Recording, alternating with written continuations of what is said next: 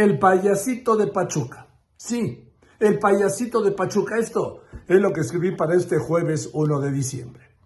La Organización del Fútbol Mexicano reconfirmó ayer en Qatar su pobre nivel al quedar eliminado del Mundial en tres partidos. Uno, dos, tres y a casa. Esto no es nuevo. Lleva así toda la vida, como tampoco lo serán las declaraciones de la Federación Mexicana de Fútbol, que tras el puntual fracaso cuatrienal, sí, el puntual fracaso cuatrienal repetirá las mismas salidas comunes de siempre y luego no hará nada.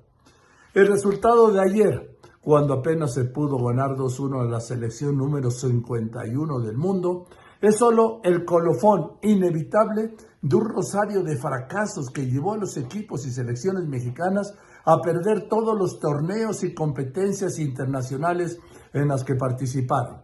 Perdió la final de la Nations League, perdió la Copa Oro, la Champions Club, el Mundial de Clubes, la CONCACAF. La Sub-20 fue eliminada del Mundial 2023 y de las Olimpiadas de París en 2024, lo mismo que la selección femenil, para ahora agregar el fracaso de Qatar.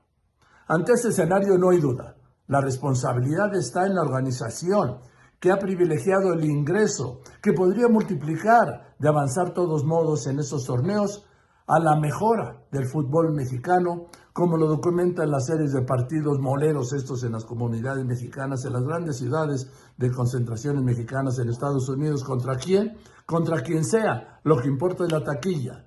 Lo confirma la eliminación del descenso y ascenso y que los equipos puedan registrar a ocho extranjeros y que en la liguilla 12 de los 20 puedan coronarse campeones.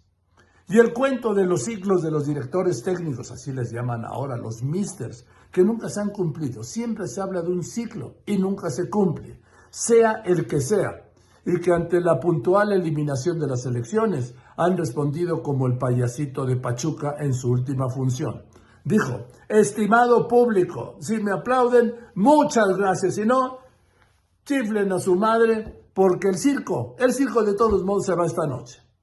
Así lo confirmó un decepcionante Tata Martino, quien como sus antecesores llegó, perdió, cobró y se fue, dejando a la afición mexicana el mensaje profundo del payasito de Pachuca. Pero la culpa no es de Martino, la culpa es de quien lo hizo entrenador.